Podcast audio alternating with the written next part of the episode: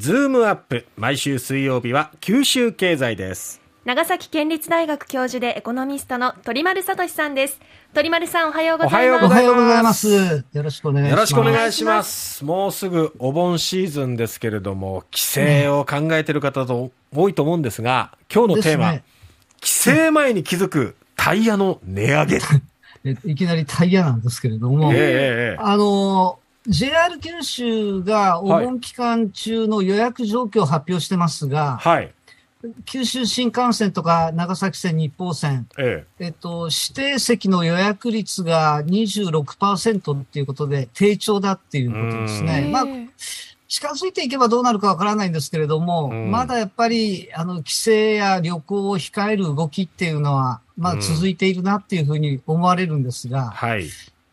ただ多くの方が密を避けて、マイカーで帰省しようかっていう、まあ、リベンジ旅行じゃなくて、リベンジマイカー帰省みたいな感じの リベンジ見られるんじゃないかっていう気がしないでもないんですが、そこでまあ注意したいのが、あの、マイカーのタイヤですね。はい。あの、ネクスコのホームページを見ていましたら、ええ高速道路での原因別の故障件数っていうのは、うん、あのタイヤの破損っていうのが燃料切れとかオーバーヒートの3倍も発生していて最多っていうことですね。えー、だから、あの、規制前にタイヤ交換をということも考えられる方もいるかと思うんですが、えー、あの、たまにしかタイヤ交換していない方々っていうのは、カー用品店で、あんまり値上げされているっていうことに気づかない方もいるかもしれないですけど。ここにも値上げが。そんなにタイヤの値段見ないですもんね。見ないですもんね。何年に1回とか、何万キロに1回とかですもんね、交換って。えー、ただ実際は相当の値上げになっています。そうなんだ。あの、今年の4月に、えー、あの各社とも10%近い値上げをしてるんですね。はははそれに対して、再び、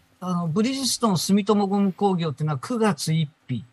横浜ゴムとあの日本ミシュランタイヤっていうのは10月1日に、ええ、あの最大で8%引き上げるっていうんですよ。はあ。だから値上げに踏み切るのは今年2度目っていうことでですね。へえ。これ、だから、うん。4月の値上げと、今回9月、10月の値上げっていうのは、同じような条件での値上げなんですかね？ここがですね、ええ、ちょっと様子が違うんですよ。ほうほうほうあの、今年4月時点での値上げ理由っていうのは、え、これあの、輸入している天然ゴム、これの輸入価格が上昇してたんですね。ああ、なるほど。日本はあの、インドネシアとタイからほぼ100%、はい、あの、天然ゴム輸入してるんですけれども、あの、そこの輸入原料コストが上昇したと。うん、ただですね、調べてみると、はい、過去1年間の世界の天然ゴムの相場っていうのをドル建てで見てみると、うん、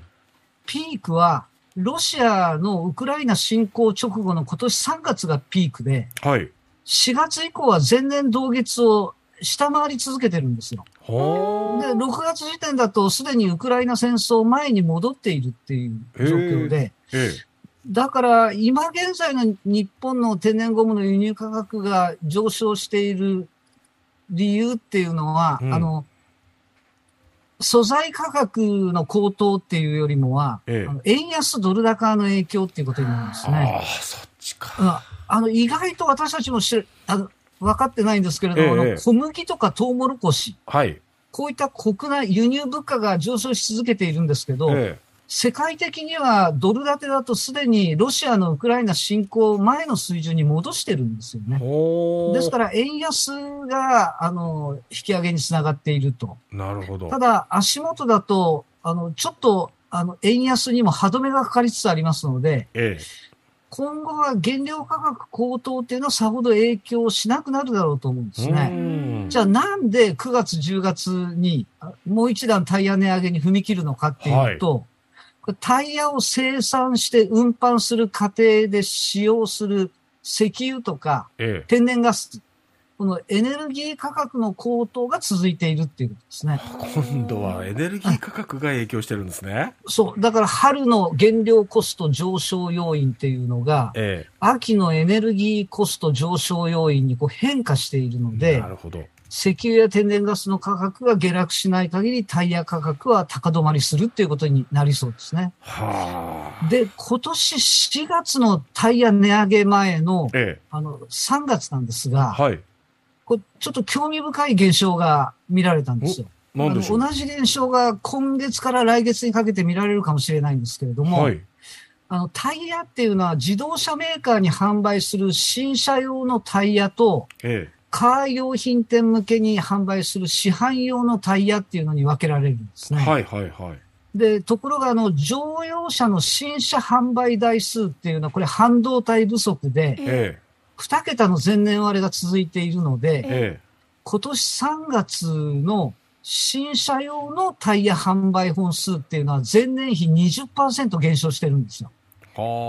一方、あの、値上げ前に買っておこうという駆け込み需要だとか、ええ、あの、新車を、に買い替える予定だったんだけど、納車まで1年待ちとか国産車でもありますので、はいはい、とりあえずは今の車のままで行こうと。うん。いうので、マイカーオーナーさんが、あの、うん、タイヤだけはせめて変えておこうっていうので、うん、3月のカー用品店で販売された市販用のタイヤ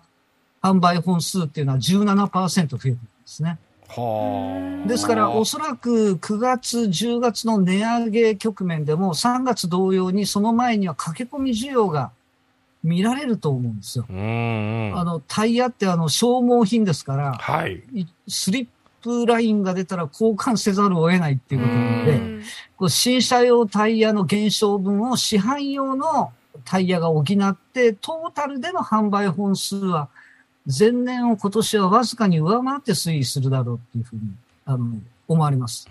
それとこのタイヤについてもう一つ注目点があって、はい、あの、九州からの輸出なんですね。ほう。あの、昨年1年間のタイヤの輸出金額のうち、はい。あの、過半数は九州からの輸出なんですよ。おがもやっぱりブリヂストンの6つの工場があるっていうのと、ええ、あの、宮崎県に住友ゴムの工場があるっていうことが影響してるんですけど、国内はもうほとんど需要が飽和しつつありますから輸出に力を入れているわけですね。えでそのタイヤの輸出の中でも注目点はロシア向けとウクライナ向けっていうことで、昨年1年間のロシア向けは全国からロシアに輸出されるうちの7割が九州からの輸出で、ええ、ウクライナ向けも全国からの輸出の7割が九州からの、ともに7割が九州からの輸出だったんですよ。これどうなったかっていうことなんですが、ええ。ー、統計調べてみたら、はい、あの、ロシアのウクライナ侵攻以降、3月、4月、5月、6月、この4ヶ月間、えええー、九州からのタイヤの輸出額は、ウクライナ向けは6割減ってて、だけどまだ輸出されてるんですよね。でロシア向けは98%減ってて、6月のデータだけ見ると、ロシア向けはもう完全にゼロっていうことなんですよ。そう昨年6月にロシア向けの輸出は一月だけで24億円あったのが今ゼロになってますから、うん、ロシア・ウクライナ戦争っていうのはこう、天然ゴムの相場には直接影響していないんですけれども、えー、エネルギー価格の高騰だとか、これまで一生懸命開拓してきた一部の海外市場が蒸発してしまって、はい、間接的に九州の生産現場に、こう、ジャブのように効き始めているっていうことですよね。だから玉突きでいろんなところにやっぱりこれから生産現場にもあの、影響が出てくるんじゃないかっていうのがちょっと心配されるところです。そうですね。でも改めて今聞いて、九州ってタイヤ王国なんですね。タイヤアイランドタイヤアイランドなんですね。まあ、カーアイランドですから、そのパーツとしてのタイヤもたくさん作られてるっていうことですね。そうですよね。そのタイヤ価格の上昇が、お盆の規制コストの上昇ににつながるっていうことですね。いうことですね。ガソリン代も上がってるっていうことです。うわ、痛い。痛い。ね難しいな、本当鳥丸先生、どうもありがとうございました。ありがとうございました。長崎県立大学教授、鳥丸聡さんでした。